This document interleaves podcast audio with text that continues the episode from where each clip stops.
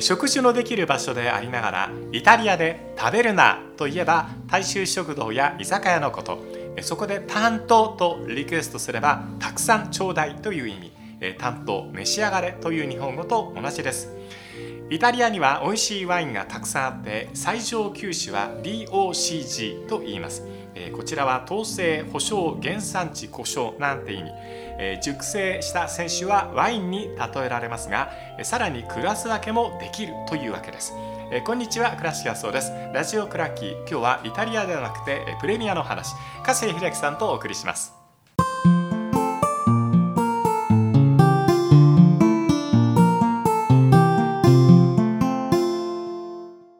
笠秀樹さんです。よろしくお願いいたします。はい、こちらこそよろしくお願いします。えー、暑い夏お過ごしだと思いますが、えー、最近何かスカッとするようなこととかどこか出かけられたなんてことありますか？えっ、ー、と井上尚弥のタイトルマッチをはい現場で見てまいりました。彼は素晴らしいですよね。すごいですね。素晴らしい選手だと思う本当に。会場の盛り上がりもすごいですし、えー、はい、もう日本が誇るアスリートですね。なるほどね。はい。うん、さんのねかつてあのプロレスの雑誌作ってらっしゃったりとか、はい。はいうん、今格闘技にもお詳しい方ですが。粕谷さんの目から見て井上尚弥選手の素晴らしさってのは一言で言うのはなかなか難しいと思うんですがどんなところが印象的ですか？いやもうテクニックよし、はい、インファイトよし、はい、はい、ルックスもよしですからね、えー、はいあの僕今まで日本最高のボクサー大場正夫さんだったんですけど亡くなったね。でもなんかこうね、うん、おばさんの思い出に浸ってばっかりもよくないなと思ったので、はい、井上君すごいなと思います。確かにね、はいまあ、この話ね、はい、あのすると僕も好きなんですごく長くなるんで 今日プレミアの話をしようと思いますけど、はい、えー、プレミアリーグ、えー、今シーズンの見どころそれから、えー、補強の評価ということで、えー、今日はまず2回に分けます、はい、ロンドン編についてお話が書いてありますので、じゃあよろしくお願いいたします、よろしくお願いします、じゃあアーセナルからいきましょうか、えっ、とあの今まであのライスがハバーツがティンバーとあの的確な補強をしておりますし、はいえー、それで昨シーズンの、まあ、苦い経験というかね、うん、えー、まあ、248日も週にいて結局優勝できなかったっていうのが、うん、いい薬になると思いますけどね、はい。まあ、ここまで、えー、345億ぐらいマイナスなんですよ。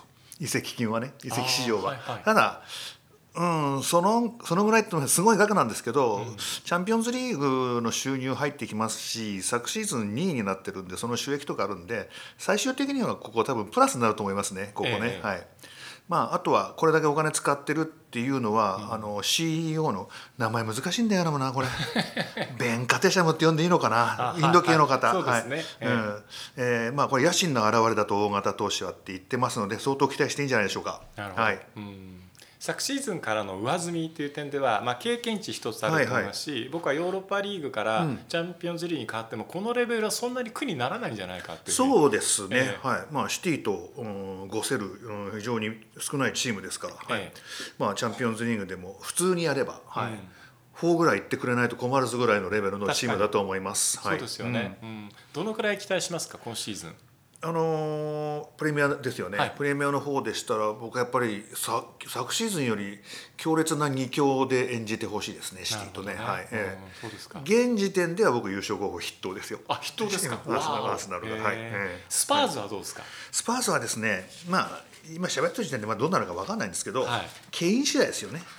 どうしますかね、ね、ケインがね本当に動く動かないで相当変わると思うんですけど、はい、まあねあのレビーはなかなか本音は言わないですけど会あの会長は、あと大株主のジョー・ルイスというのが、はい、えーと、契約更新しないんだったら、えー、売りなさいと言ったという話がありますので、えー、そうすると、えー、バイエルンなのか、うん、あるいは、ね、パリが吸ったもんだしてるのでパリなのかってことになりますけどあ、ねえー、あのね今、えー、っと6歳4歳2歳のあの女の子女の子男の子いらっしゃって。お子さんが、うん、はい、お子さんがいらっしゃって。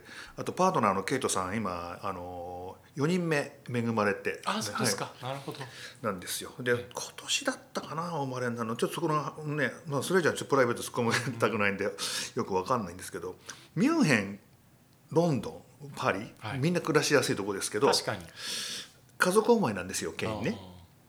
そんなリスキーな判断するかな海外。なるほどね、えー国内にとどまる可能性もあって、うん。でましてロンドン以外って選択肢は、イングランドの中でもなさそうな気がしますね。だ。からね動く動くって言われてるんですけど、うん。私の読みはえ残留なんです。はい、なるほど、うん。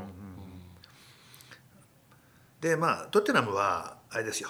あの4位に入ればいい方ですよやっぱり。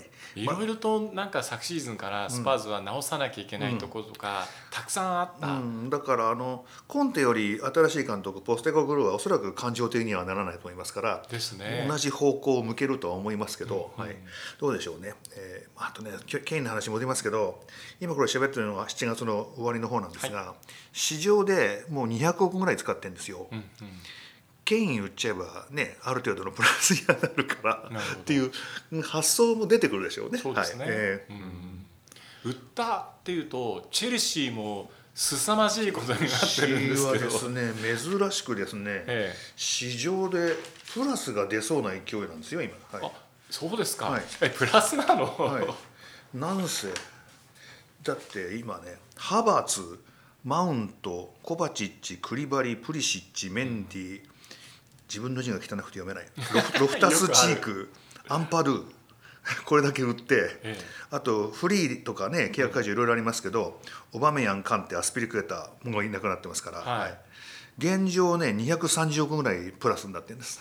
これってね 僕ちょっと思うんですよ。あの、要するにこう中心の中の中心の選手何人も手放してるじゃないですか。もともと船に乗ってる人数が多すぎてなおかつまだ乗っていいよっていうふうに新しいオーナーがやるから、うん。去年難しくしてしまったわけですけどはいはいも今回はえ降りちゃっていいんですかって人も僕多いような気がするんですけど。あのまあリチームリーダーみたいな人は絶対必要で、はい。現状それを残ってるのはあれチアゴシバしかいないんじゃないみたいなところがあってね。まあええ。チルエルは非常に面倒見がいいんだけど、ん。チームリーダーっていうイメージが私の中ではない、えでまあカンテとアスピリクエタが2人ともいなくなってしまった。アスピリクエタぐらい残しときゃよかったんじゃないっていう気がするんですけど。えですよね、うん。うん。まあ、随分思いっきりましたね。はい、ううん。チームどうですか？完成度という点で言うといやまたあれですね。またゼロからゼロからですからはい。えなかなかこれはポチェッティーノで難しいでしょうし、うん。もうカイセドとね個人合意には至っているって話は聞いてますけど、はい。チェルシーヨーロッパリーグもないんですよね。あそうですよね。そうするとカイセドが、というかブライトンが出すかなと思って。なんかあの、昨シーズンの終わる頃はもうカイセドとはさよならかなのかなっていうふうに思っていたらここに来てあれ残る可能性って高くなってきたねっていう、オーナーがね、ええ。別に出すなんて、うん、さよならなんて一言も言ってないぞみたいなこと言ってましたから。ですよね、はいええ。うん。どうでしょうね、うん。まあまあまたゼロからですよチェルシーはきっあと、はい。うん。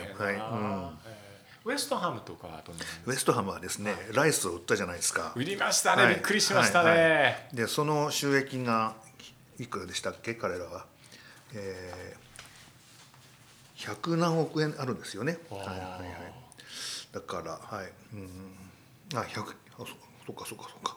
ですからそれをどう使うかじゃないですか。うんはい。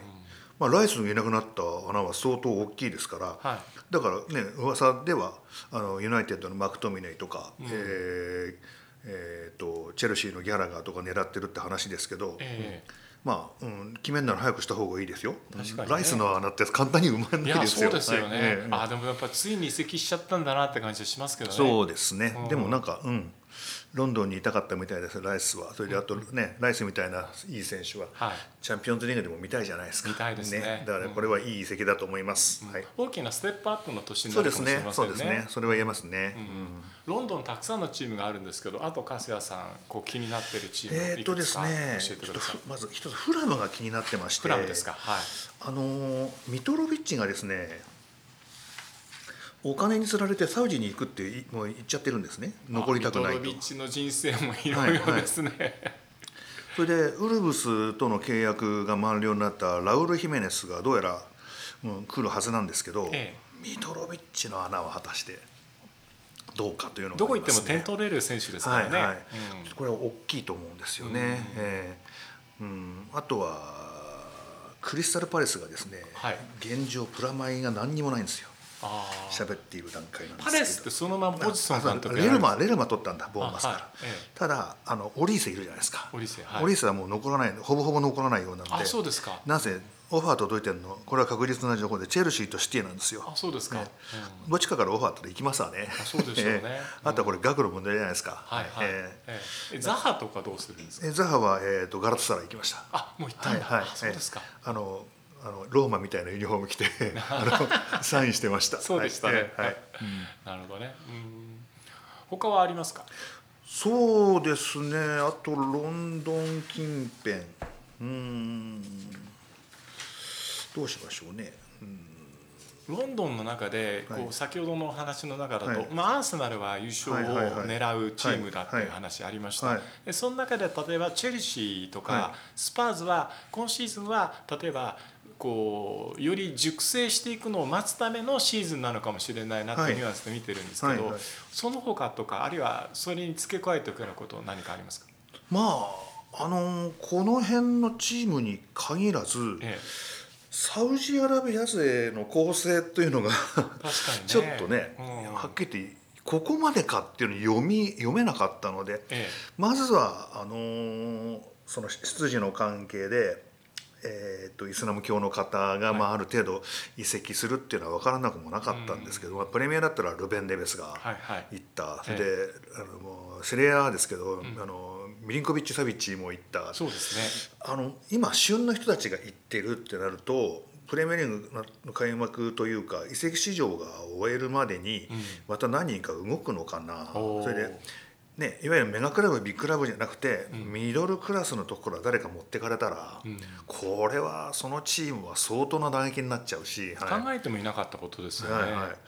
あのまあねそのキャリアの晩年の迎えた選手がね、えー最後のご奉公じゃないけどフットボールのご奉公じゃないけど、まあ、キャリあの年俸34倍とか積まれたら、まあ、その気持ちは分かるんですけど。少し前まではねね。そういうような、うん。あのフットボール界の中での流れがあったけど、サウジのスポーツ全体の在り方がねちょっとスポーツウォッシングみたいなところまあね、もあるし、カタールワールドカップが与えたね、はいはい中東への影響っていうのは、はいあの形をすれば自分たちもワールドカップの開催につなげることができるかもしれないって、で FIFA にそう思わせてしまった、ね。思ってしまったっていうところが、意外なねプレミアリーグへの影響ですね。だからねオーナーが重なってたりするとそことの移動があったりしてそうなったらファイナンシャルフェアプレー解除できるじゃんクリアあ回避できるじゃんみたいな、うん。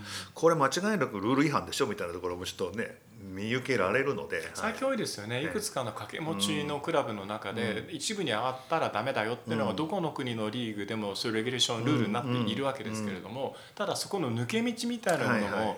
やっぱりお金たくさん持ってる人はそこも有利に話を持っていけるのかしらっていうふうに思うような事例が多くて。まあやっぱりねあのお金の力の凄さっていうのはもう、うんこのこの夏の移籍市場を見ると凄まじいものがあるし、ええ。うん。でただそのスポーツウォッシングにしろ、うん。あとはややはり何年ぐらいか前まで女性が運転免許取れなかったじゃないですかサウジって確かね。うん。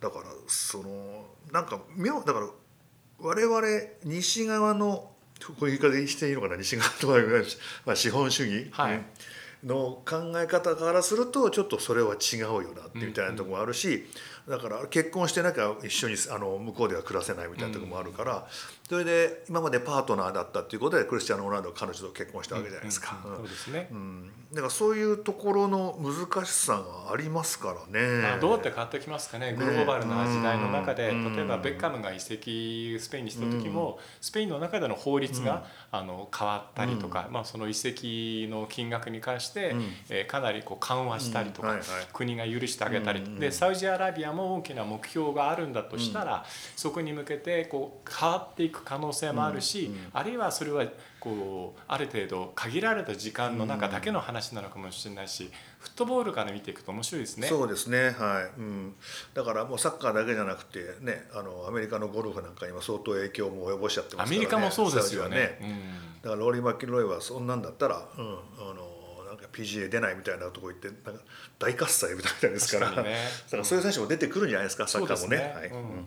まあいろいろとねこうそのお互いにこう影響を与える、まあ、ギャラス・ベイルがゴルフでとかいろんな話もあるわけですけど、まあそれにしてもスインギングロンドン、そうですね。60年代は、はい。あのロンドンが大きくこう世界の中流の中で面白い動きをしていたという時代があったんですけども、はい。はロンドンもまた変わってくるのかな。プレミアは次回にねあのロンドン以外とは関する伺うんですが、どうしてもマンチェスター中心に今なってるじゃはないですか。はいロンドンの逆襲っていうのはどのくらい？まあロンドンの逆襲っていうのはとしばらくの間もアーセナルに託すしかないので、ね、だからそういうレベルにアーセナル今来てると思いますし、まあ日本人的な発想でいくとやっぱ冨安復活っていうのは期待したいし。そうですよね。はい。うん。冨安とサリバはすごく仲いいですね。あそうなんですか？は いへなんか微笑ましいくらいに仲がいい、まあでもあの二人セットでいてくれたはい。ら強いし、あの二人が最後に二人ともいなかったっていうのそうですね。はアーセナルにとっては去年はサ残念な。リバがねすごくなんか懐いてる冨安に。あそうですか？え。アーセナルのサッカーいいですよね。ねはい。ハバスとかも年近いでしょ多分あ冨。安とかね。なるほどなるほど。だから、うん、いいコミュニティが作れるんじゃないですか僕はでもい。アルテタさんがあんなにいい監督だと実は思ってなかったんで まああの意外な新しい発見で応援しようかなと思ってますけどね。うん。まあ、あのやってるフットボールは間違いなく面白いので、ははいい攻撃というね、はい。うんまあ、昨シーズン以上に、はい、エキサイティングな、うん、フットボールは見せてほしいとは思いますけどね。ロンドンサイドのまとめで最後に伺いたいのは、ロンドンにいるクラブチームの監督で粕谷さんが一番面白いなと思ってる監督は誰ですか？面白いのはパレスのホジソンさんですよ。